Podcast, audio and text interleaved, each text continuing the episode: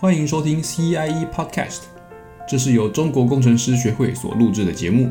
我们想邀请大家一起关心工程界的大小事。不知道大家还记不记得 FIAP 二零二一 Online Series 线上访谈活动？这个以 Meet and Greet with Accomplished Engineers 为主题的线上访谈，用一对一轻松对谈的方式，让来自世界各地、拥有国际经历的优秀工程师们分享自己的工作经验，并给予新一代工程师们建议和期许。每一场活动都得到许多国家的支持和热烈参与。在中工会完成第一场访谈的两个月后，再度轮到我们主场。这次的活动邀请到重量级来宾唐凤、唐政伟来到线上，并由中工会的青委会主委，同时也是雅兴工程顾问的董事长莫仁为莫主委代表进行这场别具意义的对谈。唐政伟对于大多数听众来说，想必并不陌生。身为台湾第一位也是唯一一位的跨性别数位政务委员，无论是成长背景、学习历程或是工作经验，都有太多独特而且值得学习的地方。在台湾面对新冠冲击的这两三年里，他推动的口罩地图、简讯十连制等便民的系统，更是成为控制疫情的关键助力。在这短短一小时的精彩访谈里，吸引了超过二十个国家同时线上参与。现在也让我们一起听听这位天才 IT 大臣给新一代工程师们什么样的建议和启发。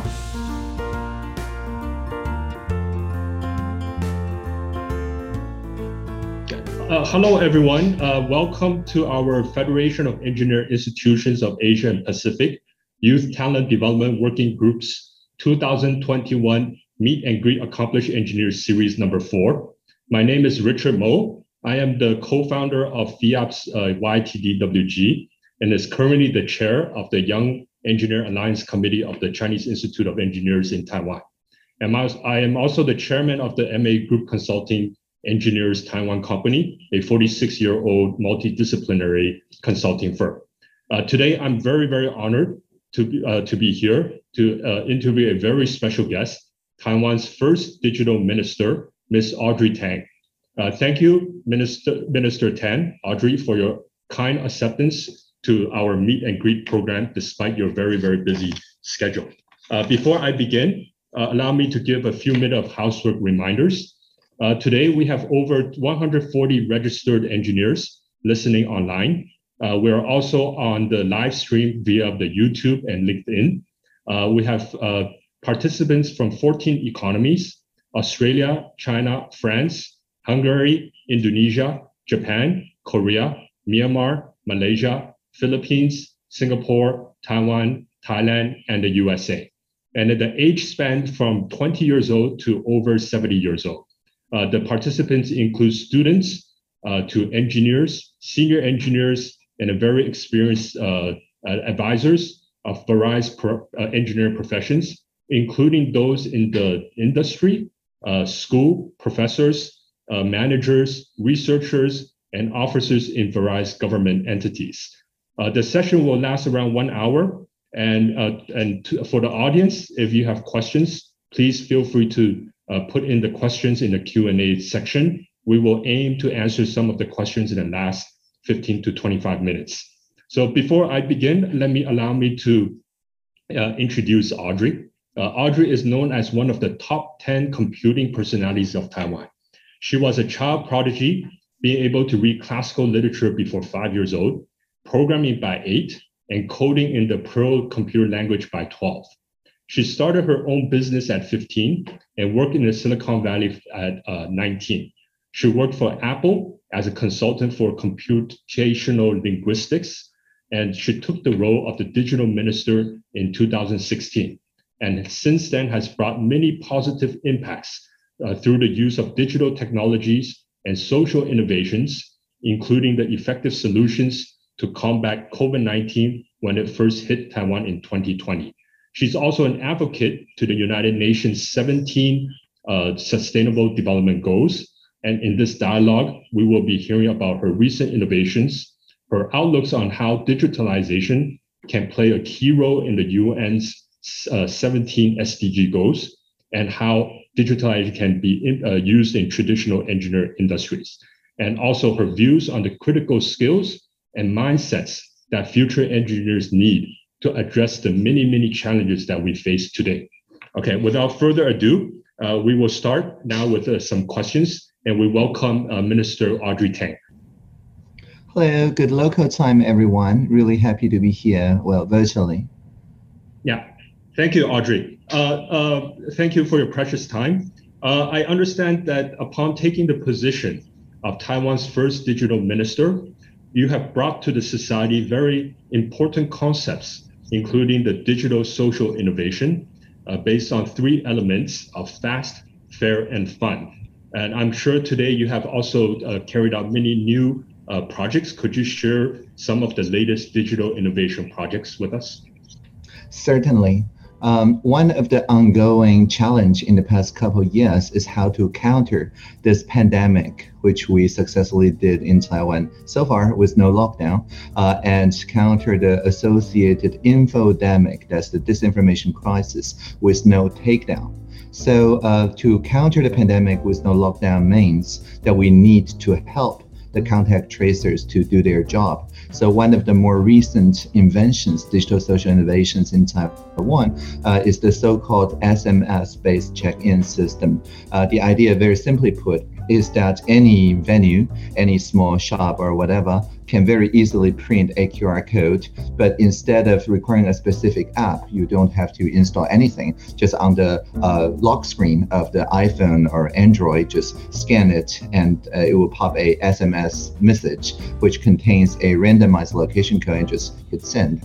And that's just like two seconds. And everyone can uh, complete this very quickly without leaving any uh, privacy related details at the venue. So we've got a lot of adoption and we think the um, five major telecoms to act as data controllers so that they will uh, store it just for 28 days uh, before rotating it out. Now, this uh, is traditionally called this multi-party uh, design. Previously, people would uh, really not uh, prefer to have the contact tracing to be aggregated in a single store. But nowadays, uh, people can either trust the venue or they can trust their own telecom, and no party has the uh, specific uh, whereabouts of any particular person. And this checking can only be used for contact tracing purposes, and it has drastically reduced the work for contact tracers. Previously, they have to spend days uh, to get a complete history, but nowadays it's usually completed within half a day. Okay, wow, thank you. The, those are uh, very revolutionary, um, inspiring concepts. Uh, what were the building blocks that allow you to think of new ideas? To and then how, how did you implement these ideas? Well, in a sense, it, right? It's, it's not my idea, right? It comes from this community called GovZero or G0V. Now, for all the government public service in Taiwan, it's usually uh, done in websites that ends in something that gov, that TWS is other countries' websites. However, in Taiwan, there's a bunch of people, um, tens of thousands actually, that looks to fork the government pronunciation is very important. Fork, the government. Fork in software engineering means taking something uh, to a different direction while keeping its original functionality, but uh, develop it with a new imagination. And nowadays, also a soft fork uh, usually says, uh, okay, we also relinquish the copyrights so that the uh, upstream may choose to merge it back. So the idea is that GovZero look at all the digital services that Taiwanese government is not yet doing or isn't yet doing well, and then they invent better alternatives to that. So uh, last year, the mask rationing map was a prime example where people can, uh, as they're queuing uh, in the pharmacies before going to the pharmacies. They can check their phone or chatbot or whatever to find a place that still have masks in stock. And the same bunch of people, the civic technologists, this year uh, co-developed this specification for SMS-based app-free contact tracing. And so what I did is like a reverse procurement. They did a standardization, and then I just made sure that we implemented it in an affordable way uh, through toll-free SMS. So uh, when you tried to uh, implement these, what were the uh, biggest obstacles you had to overcome to, in order to mm-hmm. implement these ideas? Certainly. Yeah. So uh, as I mentioned, the building block really is mutual trust, right? To give no trust is to get no trust. So we need to trust the citizens to first experiment uh, with actually last year there was more than 100 different mask rationing uh, visualizations and bots and analysis and so on. Not all worked great, but a few worked really well. and, then we sort of uh, soft standardized on those de facto um, implementations, which are then uh, adapted uh, in Korea and other countries as well uh, for visualizing the PPE supply. Now this year also uh, we've worked with not just um, domestic um, apps that's produced produced by local municipalities and local uh, convenience chain stores and things like that, but also international uh, developers like Singapore actually had two iterations of a very similar idea. And then we learned from the success as well as shortcomings of each and every all of it, and we get the primary uh, um, architects uh, on the same Slack channel, uh, and we did a very uh, quick brainstorm for a couple of days before settling on this new specification. So the main uh, building block is mutual trust. And the main shortcoming, if we're uh, getting into a place where the government just uh, hits on an idea and then say, okay, this is a national standard, everybody else stop uh, what, whatever you're doing, that would be a, a block because uh, then the better idea would not have the chance uh, to prove itself to a smaller bunch of people. Mm. Um, uh, maybe if I could go back to one step sure. ahead is, could you explain what social innovation is and then sure. the concept of fast fair and fun. Sure. Social innovation means everyone's business with everyone's help. Mm-hmm. So it means that uh, it must be a social issue, right? Uh, something that affects all of us. And then it must be open innovation, meaning that uh, anyone who gets affected gets a say uh, in contributing to the innovation. So, for example, uh, the free software community, the open source movement, is a kind of social innovation because anyone who uses a piece of program is uh, empowered to fork, to change the direction of that program, uh, while, of course, not having any copyright or patent um, uh, lawsuits coming their way, right? So that's one primary social innovation. Now, Fast Fair Fun refers uh, to the fact that on the dig, uh, digital creation realm, everybody have plenty of issues, projects, and so on to, to work on. So how do you make sure that the digital social innovation that you're working on, for example, the mask rationing map, um, gets the contributors uh, that's required for a very quick brainstorming session and produce something uh, that is a viable prototype ready to be rolled out to the entire country, uh, 23 million people, within just three days. So first, the fast part the collective intelligence need to act in a way that nobody need and anybody's approval uh, to run their small experiments to start their own prototypes and things like that. We need a forum like in Taiwan, the PTT serves like Reddit, but it's um, non-for-profit, right? It's also governed in a, a, open way. So anyone who have a good idea can receive in real time the upvotes and downvotes there and so on. And then uh, whatever contributions that people make uh, need to prove that it's fair. That is to say, um, for example, we must not make uh, mask rationing uh, algorithms that overprivilege people in urban areas at the expense of uh, rural areas. We must not say that you have to learn to use a, a smartphone uh, to scan a QR code uh, for SMS-based check-in, rather a feature phone, a flip phone. You can manually type that location code and send an SMS manually as well. So leaving no one out, leaving no one behind. That's the fairness part. And finally, really to complete such a check-in is a very uh, rewarding, gratifying even process because it's just so easy. Uh, if uh, this um, like uh, internet meme, right? If you get uh, this internet meme in a few seconds and then you click share, that's another few seconds. If it's less than 10 seconds, then people will just virally share it. The basic reproduction number, right? Uh, it will go viral in a community. But if it requires like five minutes, 10 minutes to set up an app first, then of course that will not catch on because it's not fun at all. Mm. Wow. And so the, the what what what would be the um, foundation to allow social innovations, fun, fast, fair to work? Mm-hmm. Sure. Uh, two things. One is uh, broadband as a human right. Mm. In Taiwan, even on the tip of Taiwan, almost 4,000 meters, you're guaranteed to have 10 megabits per second for just 15 euros per month. Otherwise, it's my fault, like mm. personally, my fault. Um, and so, because of that, uh, we do not say that you have to obtain some expensive uh, connection, expensive equipment. Anyone who gets affected can just participate. And also, uh, there needs to be in basic education and lifelong education an mm. emphasis on digital competence rather than just literacy, because literacy is just about receiving, right? Uh, reading a book or uh, watching a TV uh, show or whatever, uh, and be able to comprehend it. That's literacy. But uh, competence means that anyone needs to have this um, empowerment that says, okay, if you don't like it, well, well, go ahead and do a new version, and people would be equipped to not just download the messages, but also participate in fact checking, in measuring air quality, contributing to climate science, uh, and all sorts of different ways to participate in the civic life even before they turn 18. Wow. So uh, then, uh, in terms of the digital competence, uh, right now we live in a world where there's five different generations. Uh, mm-hmm. people mm-hmm. 70 years old during the you know post World War II, all the way That's to right. new you know r- right now young people. So mm-hmm. how, how mm-hmm. that's a big gap. How how would the mm-hmm. uh, I think in Taiwan it's quite mm-hmm. well implemented in terms of the mm-hmm. digital competence. Mm-hmm. But could you mm-hmm. share with that some insights? Yeah, definitely. So, for example, uh, when we uh, designed the way for people to ask the Central Epidemic Command Center, the CECC questions, uh, it's not just through the internet, it's not just through journalists and so on, uh, or live streams and so on, but also through a simple thing uh, called a toll-free landline number, 1922.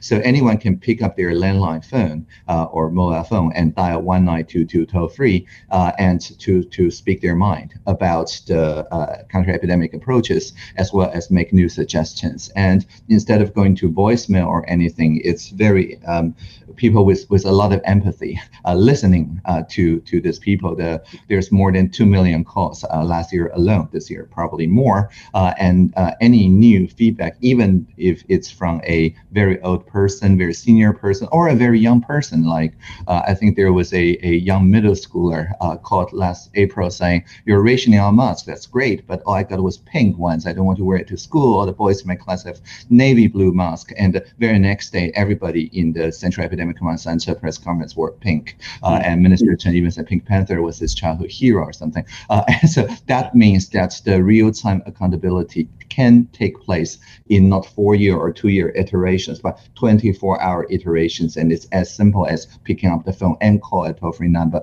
in order to participate. So the, the execution of these ideas is not easy to, uh, especially to implement it so fast in such a mm-hmm. short period of time.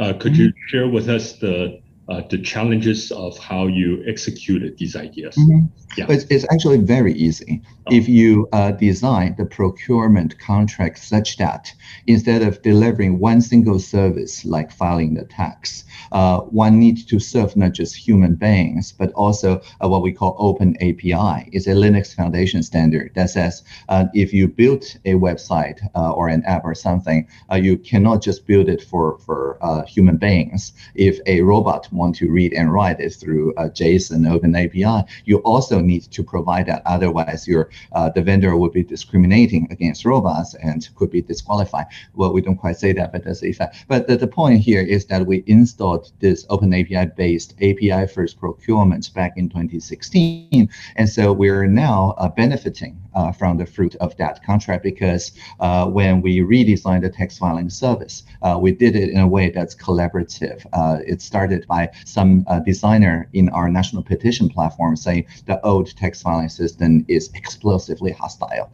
And then we invite anyone who have a gripe with the tax filing uh, system to co-create a new system. And because we designed the new system to be API-based like Lego blocks, the participant to that collaborative meeting, including, say, the Ministry of Health and Welfare, the Ministry of Economy, and so on, when it's their turn to build such a nationwide system for mask rationing, for stimulus vouchers, for vaccine dispense uh, and pre-registration and so on, they can go back and say, let's just use this API uh, for, for example, SMS sending. Let's use this API for authenticating. Let's use this API for the pre-registration and so on. So that when we have a good design like the SMS contact tracing from the GovZero community, with the actual implementation is just like pulling a few libraries together, which could be completed within just three days. Wow. So, the, uh, the, so do you have a big team of people to be helping you doing all this? Mm-hmm. As I mentioned, GovZero is tens of thousands of people. Yeah. So uh, and and that includes um, the the like lead architects and designers of many domestic and also international uh, companies uh, who, in their spare time, contribute back to the society. So that is by by and large uh, where the ideas come from. Now, if you uh, watch international media, sometimes people say, "Oh, the mass migration email or whatever, it's Audrey's idea." None of this is my idea. this is all GovZero's idea, and I'm just there kind of liaison, a bridge uh, into the uh, cabinet level, um, like resources and so on. Mm. So bridging the different uh, resources and different uh, entities, there's there's because everyone have a different way of thinking. So what mm-hmm. the, the how, how do you you know uh, uh overcome these different way of thinking? different mm-hmm. different way of thinking. Well, uh, to be honest, I, I, think everyone probably agree that when tackling uh, a public issue, doing something for public purpose, we need to uh, feel safe, and we also need uh, efficacy. We need it to, to, be to be fast. So swift and safe. These are the two main values. I'm not sure about the fund. That's probably uh, values a few, but, but, but swift and safe. Uh, these two are probably the most important. And um, too often, uh, when we're stuck uh, with the old way business as usual of doing things, sometimes we make trade-offs, right? We do re, redesign something, we move fast, and then we break things, so people feel less safe, cybersecurity-wise or privacy-wise. Or we become very risk-averse, and we design a lot of protection mechanisms, which make it not at all swift uh, and indeed burdened with bureaucracy.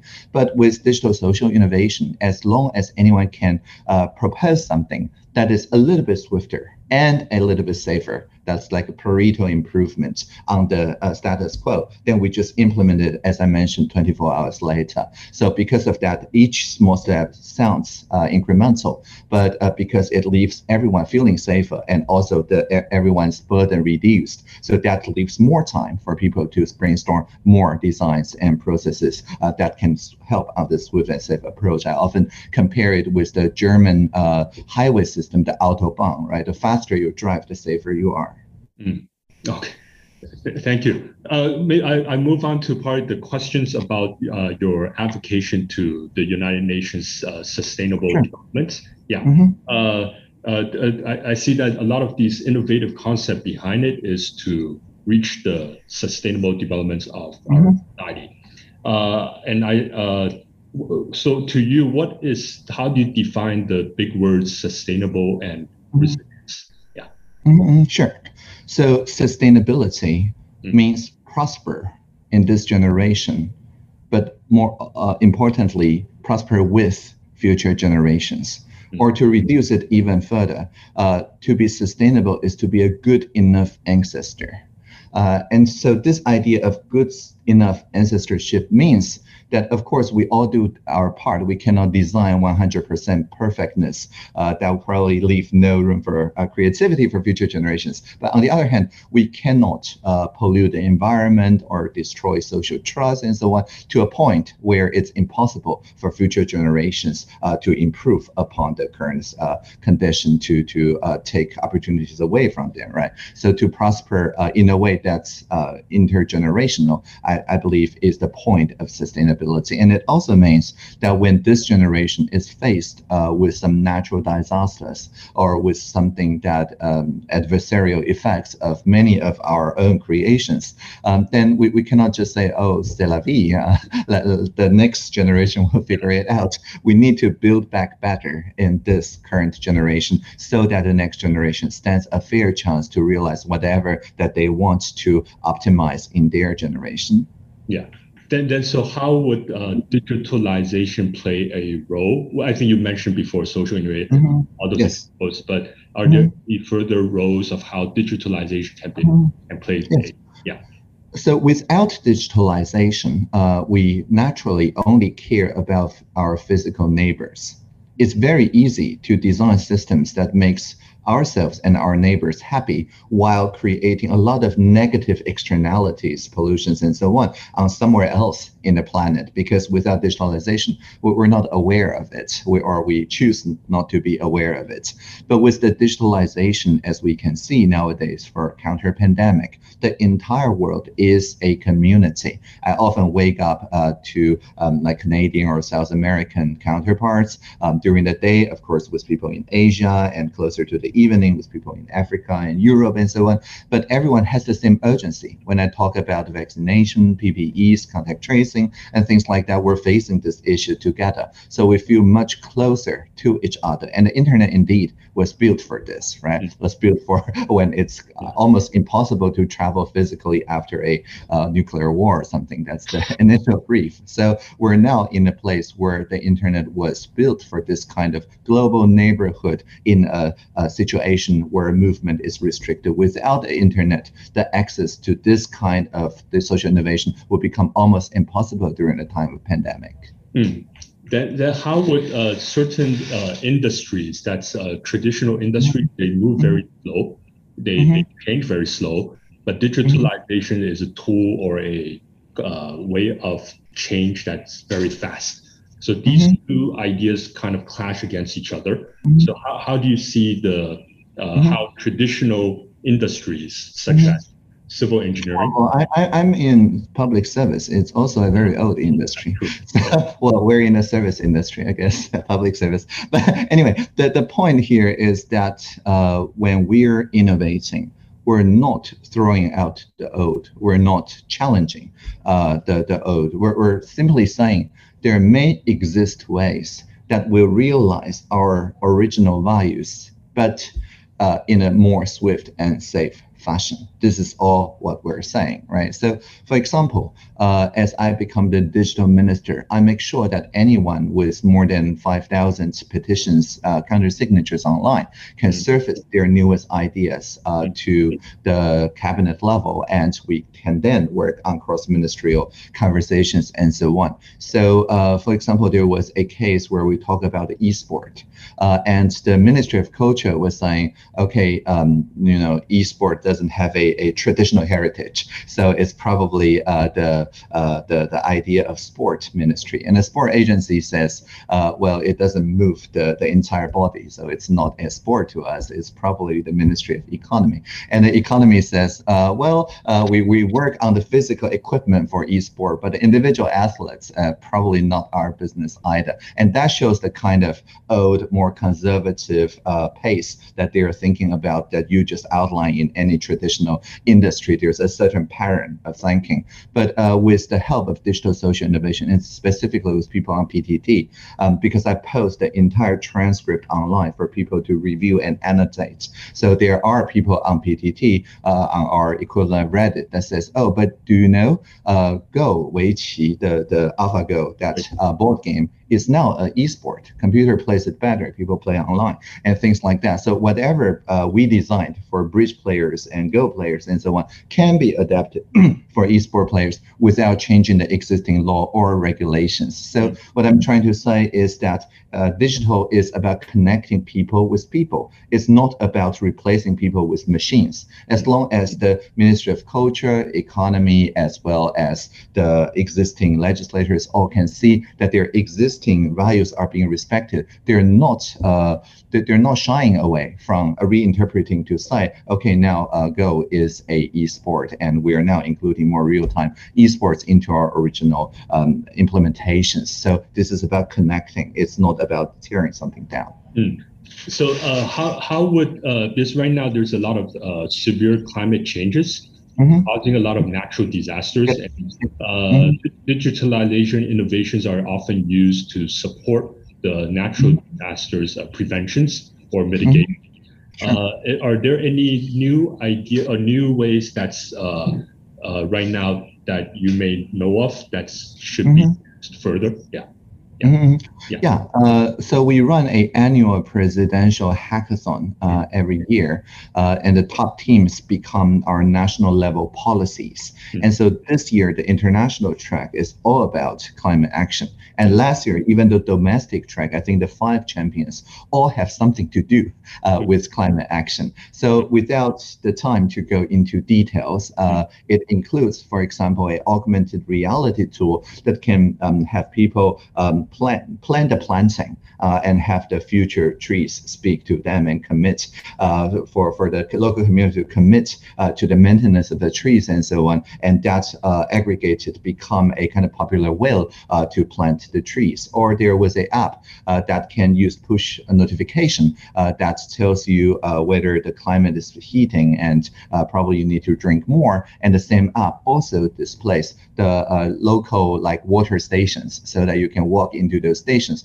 and get a free refill of water while saving on the plastic and thereby also reduce carbon footprint and also learn something about local histories and so on. There's uh, new ideas about the use of smart meter uh, to uh, inform better the use of electronic appliances in people's homes. So it doesn't uh, have to wait for like 10 years or 20 years uh, to, to gain back uh, on the electricity bills, but can uh, just very easily use machine learning to analyze the, the usage patterns so that people can plan an entire industry or just your home better when it comes to the energy use and so on. So uh, I think all of these qualifies as social innovation because everyone can also contribute to make it slightly better.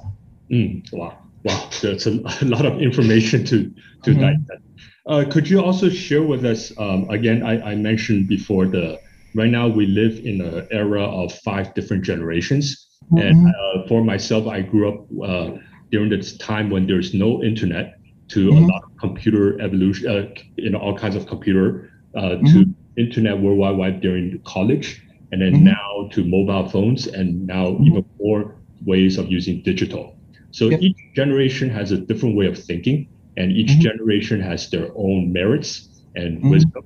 How how do we facilitate the the the understanding of different generations to other generations? This mm-hmm. out a lot of communication and be able to implement projects better or mm-hmm. ideas better. Yeah. I think one of the keys uh, of doing intergenerational innovation is that instead of identifying, uh, I, I, know some people identify with, I don't know, Gen X, Gen Z, or, or whatever, uh, but instead of identifying with anything, focus on the common experiences, right? Uh, for example, I, I never say I identify as this gender or the next. I say I experience one puberty and then I experience another puberty. And so it's basically uh, the same history, but narrated in a way that maximizes the commonality right between different people. So for example um, the the popular mobile game pokemon go when it was first released we see a lot of grandparents uh, and with their uh, younger grandchildren and uh, they're just catching some pocket monsters, I guess. But both sides have something to to relate to, right? The older generation can uh, share, uh, like you can catch this kind of fish here because it used to be a lake here, and, and so on the local histories. And the younger generations can well relate about the uh, ACG worldview and things like that. So, but this is something genuinely new for both generations, and they can co-create. I think we need to choose the topics that focus on the common values, and then engage the senior people as early early as possible. Mm, that, that's great. Um, thank you. Uh, uh, could you also uh, share with us that um, in today's world, uh, everything's interconnected. So cross-disciplinary, uh, each person will probably need multiple types of skills and a more global attitude and more sensitive mm-hmm. attitude to the sustainable environment. So, mm-hmm. um, how what are the skills and mindset that you feel that younger generations or people in college need to equip themselves to tackle the so many challenges that we're facing now? Mm-hmm, mm-hmm. mm-hmm.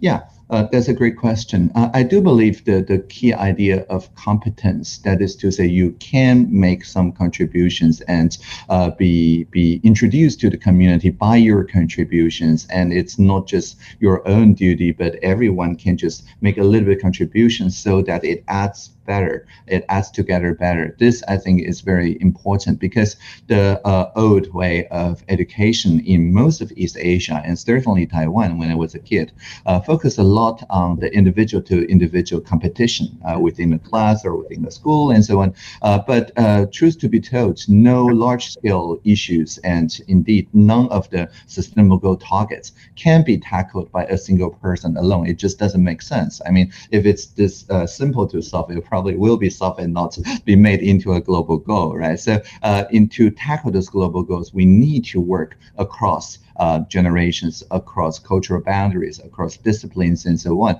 And the first thing to, to say is not, okay, I, am better than you on some discipline, or I'm scored better, uh, I'm an A, you just scored a B, or something like that, but rather, uh, what can you bring to the table? Uh, what can you contribute through your uh, unique uh, perspective, through your life experience, and so on? what can you contribute to this common value and what innovations can you bring to the table uh, that delivers on those common values and we keep uh, asking those two questions how to uh, get to our common values first and then how to innovate to deliver on those values uh, without leaving anyone behind if we keep asking those two questions that's the path of building competence mm, wow so so then so a lot of these start to need to start to build up since um, since elementary school, middle school. Exactly right. Yes. Yes. Yeah. Yeah, yeah. Okay. So um, uh, for uh, right now, because of the technological advancement, there's a huge migration of engineering graduates moving away from the traditional industry to these new fields of uh, IT or semiconductor, etc. Mm-hmm. Uh, uh, we feel that sometimes there is an imbalance of the engineering capacity. Yeah. So uh, from your viewpoint, how do we motivate engineers to continue to stay in their traditional industries. Mm-hmm. Yeah.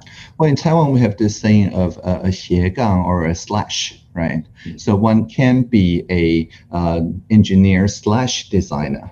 Uh, or a um, designer slash poet, poet slash politician, making it a poetician. But anyway, the, the point is that, instead, as I just mentioned, instead of identifying with one single rule or one simple discipline, uh, instead think of ourselves as someone who can contribute with this experience and with that experience. Because experience are inclusive. If we experience the design worlds better, for example, then we start to see that the communication skill that's required is actually cross-disciplinary. Um, instead of just staying in any particular industry, the kind of design thinking can be taken to any particular industry and then connect it with other industries in other sectors. So uh, what I'm trying to say is that, of course, it's great to be uh, a well-trained uh, engineer in a particular field, but do not let that limit you to not learn about design, to learn about specifically interaction design and service design,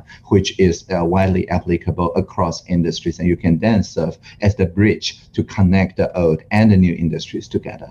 Mm. So what, what, what kind of uh, ways are there? Sometimes I also think about this question is how do we encourage people to think beyond what they were taught? Mm-hmm, yeah, mm-hmm. Uh, being in school or being in one profession for too long, your whole mindset is locked in into that. That's right. Yeah. Exactly. So mm-hmm. uh, sometimes we we try to find ways to let them break, you know, think out of the box. Mm-hmm. What what what from your experience? What kind of methods? Mm-hmm. Yeah. Yeah. Uh, my own uh, office HR policy is that we invite one secondment from each ministry, but not more. So to maximize the diversity and inclusion of the office. And when we're holding collaborative meetings on the tax uh, filing experience redesign, instead of holding the uh, group discussions uh, from the Ministry of Finance participation offices, we deliberately invite, say, the um, uh, Sea Patrol, the Ocean Patrol, uh, or uh, the Ministry of Interior, or the National Palace Museum uh, to hold such discussions. But when it's time to talk about the ocean policy, then maybe it's the Ministry of Finance holding the, the group. Uh, and this is not just a gimmick. This, this is something very deep because they are all career public servants, very professional. But yes. too often they take only the position of that of a rule maker and policy maker.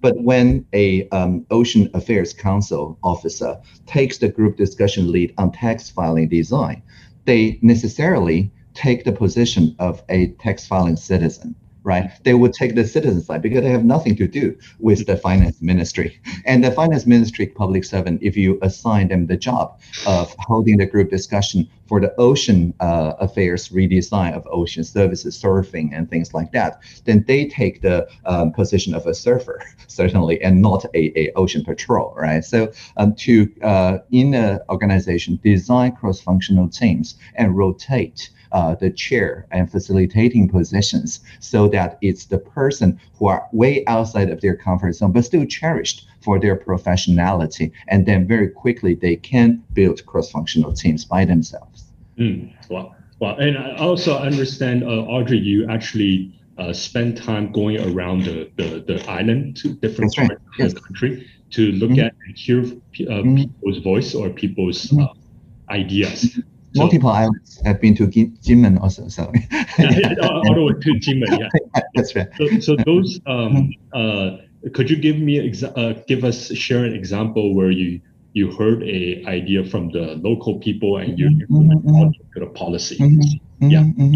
yeah. Uh, of course, uh, and a, a, lot of very good examples. Um, I remember, for example, uh, going to to Hengchun, uh, which is the the southmost almost the southmost part of, of Taiwan.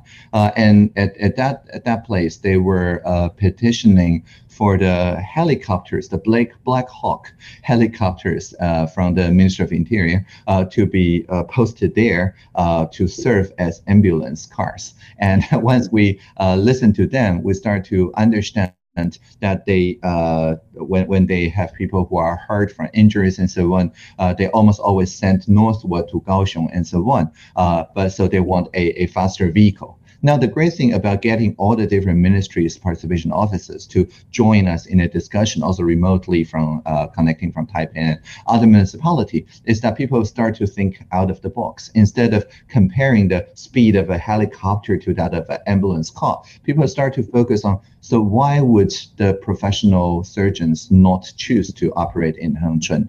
What's preventing them? Why are the professional nurses uh, not able to raise their family and stay in Hengchun and so on? So we get into the deeper questions, and then we start to realize that uh, this is a kind of um, self-perpetuating uh, situation because the more people send their injured loved ones northward to Kaohsiung, the less they trust the local clinic and the local surgeons, and then the less trusted they are, the less likely they will stay for long uh, in Hengchun. So to break this cycle, we need to innovate digitally, right? We need to, for example, work on telemedicine we can get the surgeons uh, to remotely train the local surgeons through telepresence, uh, even operate uh, locally uh, through telemedicine. And that will require then very good investment on either 5G or good fiber optic communication. We need to work on redesigning the ambulance so that it gets the diagnostics or even some preliminary treatment while they're still on the ambulance and so on. And all this is much better um, cost effective uh, than sending Black Hawks to this particular uh, town uh, for uh, ambulance purposes. So again, cross-functional teams works best if they're faced with a real issue with urgency and can engage directly with local people's needs. Mm-hmm. So uh, how how do you um, uh, pursue your dreams? like mm-hmm. your your inspirations or uh, uh, each person often have time mm-hmm. uh, oftentimes have a dream to they want to mm-hmm. But mm-hmm. due to real world after graduation, mm-hmm. you have to go to career uh, to work, etc. But how, how did you move away from that, pursue your passion? Mm-hmm. Well, I pursue my dreams by going to sleep. I sleep for, for eight hours a day. That's yeah. that's my work time really. So during daytime, I am really just having fun and also uh, getting ideas from the entire uh, society and, and the world. But I don't pass judgments and I don't do my main work uh, while I'm awake. Instead, I just read everything and the, uh, take all the sides in and then just go to sleep. And after eight hours, almost always wake up with something that is good enough that uh, people can live with. And then I, I, start to work on that. So in a sense, I don't have anything uh, like right personal aspiration instead during the day whatever aspirations that may uh, be in tension or conflict with each other uh, i receive with no uh, personal judgment but i go to sleep. And if um, there's a, a lot uh, stakeholders a lot of stakeholders like the Heng Chun case or the eSport case then i work over time i'll sleep for uh, nine hours before waking up with a solution. To get more inspiration. That's right yeah. Uh, uh, to jump into another question, how does uh, how do you view COVID nineteen impact how the mm-hmm. people will be working or interacting? Mm-hmm. I think uh, the the the the pandemic is going to take some time before it. Mm-hmm. mm-hmm. There's going to be a new world. How how do you sure. see people? Mm-hmm. Interacting. Yeah, one thing is this global neighborhood thing, right? We, we stop defining our neighborhood as something physical. Nowadays, uh, anyone who are time traveler or at least time zone travelers uh, can connect to multiple communities across the world uh, and limited only by broadband accessibility, as I mentioned. So it means that uh, as long as we have pretty good internet connection cameras and such, uh, there's no real uh, difference between what's previously thought as the intranet or the extranet, right? Nowadays, it's all part of internet that can form such ad hoc groups that work on the common standards and tackling common uh, issues and so on. And previously, it's very difficult to get this kind of uh, truly global teams because each population have different urgency assigned to different global issues. For example, uh, climate action, uh, it used to be that uh, on smaller islands, people feel more urgent, and on larger continents, people feel mm-hmm. less urgent. Uh, of course, nowadays the urgency is more shared, but it's also because we have success experiences working on a truly globally urgent issue that's the pandemic together. And then we take that successful collaboration model and apply it to climate action, to countering disinformation, uh, to other um, issues that would not uh, be able to do in a way that if people are siloed within their own jurisdictions. Mm-hmm. Uh, so uh, the time passes very quickly. So, uh, mm-hmm. maybe the last questions that I have is mm-hmm. that uh, what would be one word or one phrase you would mm-hmm. give to young engineers who will become the future leaders of our societies? Mm-hmm, mm-hmm. Um, so just just one word. then if that's one word, then it's just uh, to listen. Uh, but if I am allowed more words, yeah. uh, then that's uh, also take all the sides while listening. So I'm not just talking about uh, listening to uh, obediently to authority. Uh, that's not listening really. That's just obeying orders. But rather to listen carefully and deeply so that you can take the other person's side while holding, of course, your original positions and values. And as you expand your ability to do that and truly taking in all the sides, then you start to see that uh, what superficially look like zero sum games can be transformed into positive sum games through open innovation. Wow. Thank you. Thank you, Audrey, for all the many, many uh, concepts and many ideas, uh, information. Mm-hmm. Yeah, I think mm-hmm. listening is a big uh, skill, and a lot mm-hmm. everyone needs to train more on the, the way to listen. Yeah, uh, right. I think uh, if if okay, we will open the floor for a question or two. Uh, sure. Anyone from the the yeah, there's mm-hmm. one question is that what kind of activities you you you you may feel that the uh, mm-hmm. is the Federation of Engineer Institutes of Asia Pacific with 22 member uh, economies.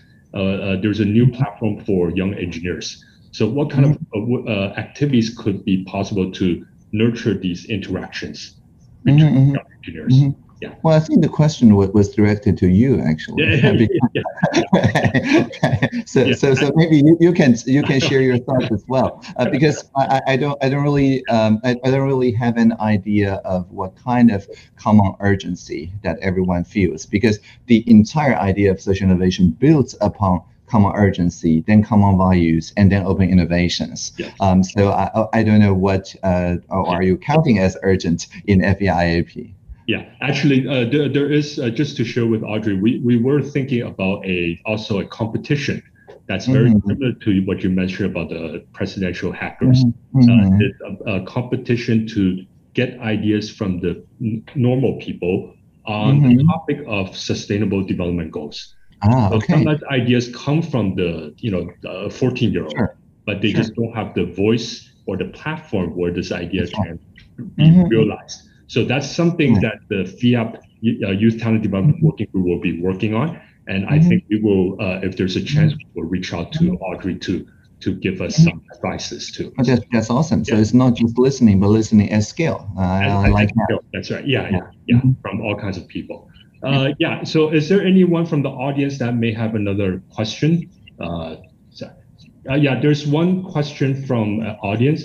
Uh, hi, Audrey. Thank you for your valuable insights. I would love to get your perspective on mm-hmm. cryptocurrency, blockchain mm-hmm. technology, where the new economy is going, and mm-hmm. how we can be active participants of creating the new economy that benefits mm-hmm. everyone and leaves no one behind. The mm-hmm. common values that you mentioned. Yeah. Sure.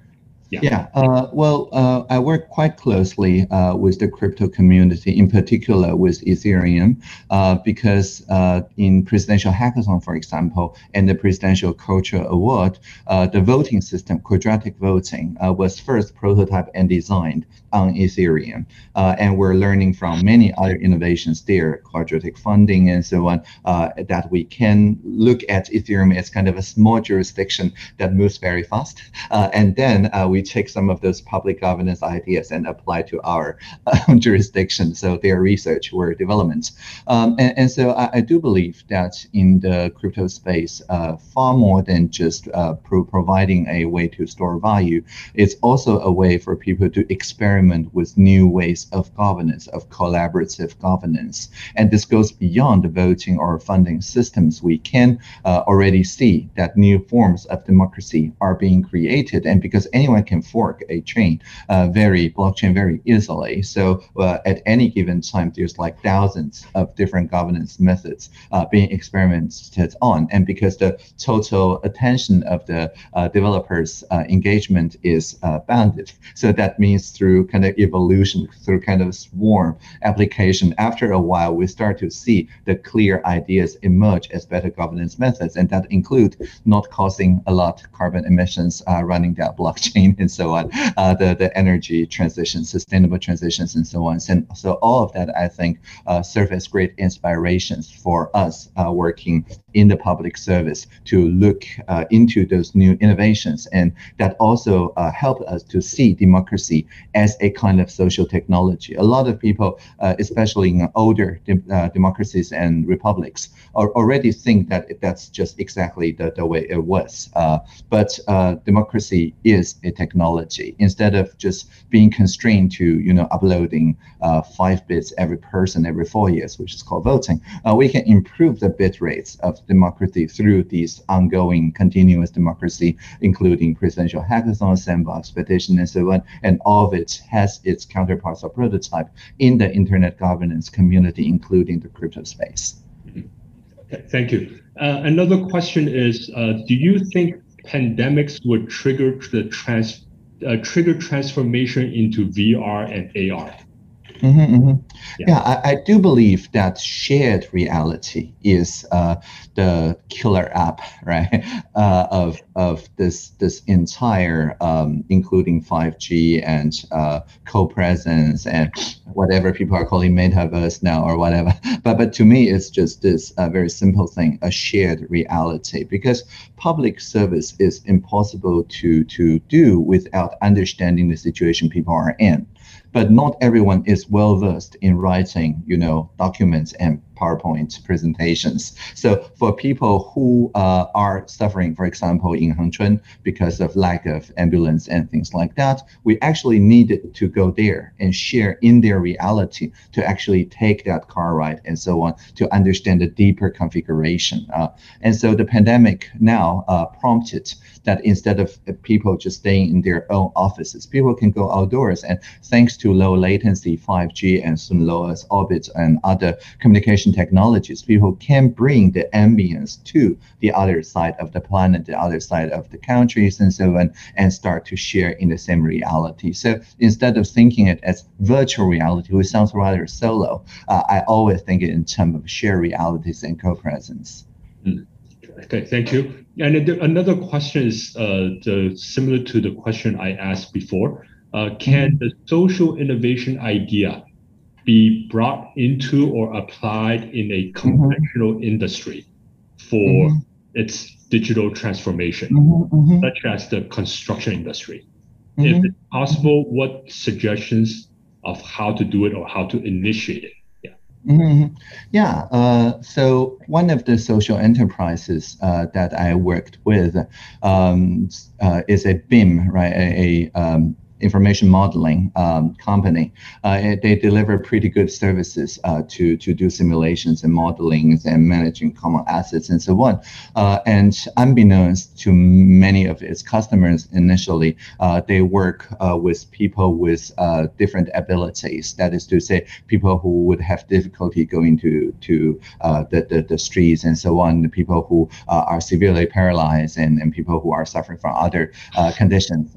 so through a set of very innovative um, redesign of the basic working process of their software and hardware kits uh, and working with uh, professional social helpers and workers and so on. Uh, they transformed how the BIM uh, uh, workflow process can be done in a purely virtual way. So it's like a, a pilot because we're now all suffering somewhat thanks to the pandemic, similar to their situation, but they, they were a leader in making such workplace innovations. And so it not only only, uh, of course, um, delivered uh, value and also dignity uh, for people with different abilities, but it's also a social innovation that any social worker and also people with different abilities may join at any given time, while, of course, creating more value to the society. Hmm. Okay, thank you. And then there's a uh, I, the, uh, question from India. Uh, thanks for the informative uh, webinar and thanks to the speaker, Audrey. Uh, my question is, how can you relate the role of civil engineers in tackling the pandemic? Mm-hmm, mm-hmm. How can the well, young generation frame? Okay, mm-hmm. yeah, start with that. Mm-hmm. Yeah. Well, I always think of uh, civil engineers as makers of public infrastructure. That is to say, um, places where everyone can uh, work and um, educate and collaborate uh, in a pro-social fashion, right? So, uh, and one of the key element of a public infrastructure is that it's, it's open to all. It's for everyone to use. And indeed, that's the civil in civil engineering. Otherwise, it's just private sector engineering. Uh, and so um, I often think of the places uh, both offline, like the Social Innovation Lab, my office, uh, which is shaped like a park and anyone can just walk in. There's no walls and so on. And also the, the digital space like PTT, or the joint petition platform or presidential hackathon as the digital equivalent to public infrastructure. So I often call it digital public infrastructures. That is to say, um, in Taiwan, uh, a few years ago in 2016, we convinced the National uh, Budgeting Office and Audit Office that investment to public infrastructure in the digital world also qualifies as civil engineering and can use the special budget for, for civil engineering. And, and that says um, a, a, lot about how we're now collaborating in a way that are cyber physical. That is to say, uh, any civil engineering projects has some part that can accept digital social innovation. Sometimes through, for example, uh, we use drones to uh, and photogrammetry to scan uh, our public infrastructures and also our uh, movie sets and things like that into digital assets, so that people can co-create uh, more cultural works or even video games um, online, and then use that as a feedback to get more people's attention and engagement to then improve the public infrastructure or museums or the uh, local heritage sites and so on, building a kind of of popular uh, engagement via a uh, incremental cycle of more engagement. People care more, and also then more contribution. The community also care more, and then people from afar then care more, and people in the community care more. So instead of separating the cyber and the physical, I now often uh, advocate to create the digital twins or doubles in the shared reality, so that people who are not physically in that space can still participate meaningfully, and then uh, will become committed to improve that space. So that's uh, the, the interaction become a very important element in the digital twin trend. Mm-hmm. Yeah. That's definitely yeah. So instead of uh, thinking about user experience, which is you know the, the people you already know, like right, they're already your users. We can think about the, the human experience, like the entire humanity and how they may discover and make use of the assets you're producing without necessarily being your user or customer. Mm. So that that will also have a big impact to the humans development too. Uh, Mhm. Yeah. Yes, definitely. Yes. Uh, okay, uh, we will move on to the last question. Uh, Uh-huh. As capacity building become an important topic in our generation and future generation due to Mhm. uh, less less kids, etc., how do you think we can do this to, to, to reach this goal or maintain this capacity building or capacity sustainably based on digital expertise? Sorry, I, I didn't get a connection Uh, between. yeah. the- Uh, the cap- capacity building become an important topic in our generation. Yeah, sure. Are there enough engineers in the future? Uh, Mhm. how would you think digitalization or digital innovation can help maintain a capacity?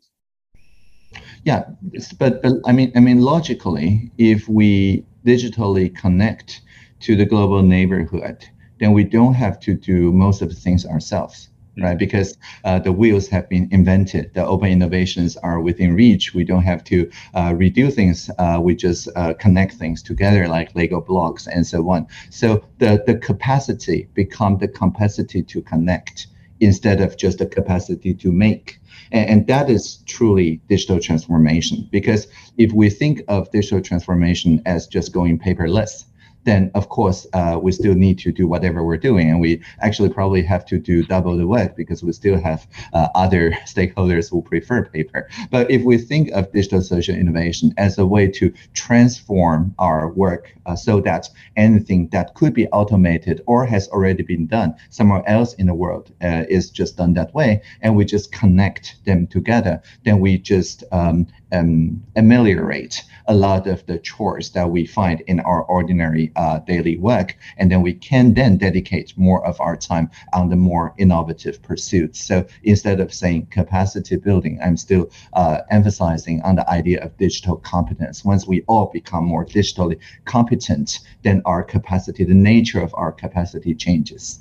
Wow. Okay. Thank you very much for your uh, inspiring uh, uh, talks and uh, ideas. Uh, we we take this opportunity to thank uh, Audrey Tang. Uh, one hour passed uh, very quickly. Uh, mm-hmm. We, uh, we look forward in in another chance to meet Audrey Tang again. Thank you thank very you. much for your time. Thank you. Live thank long you. and prosper. Long yeah. And prosper. Thank you. Bye. Thank you. Thank you, everyone. Bye bye. Tang Zhengwei bye.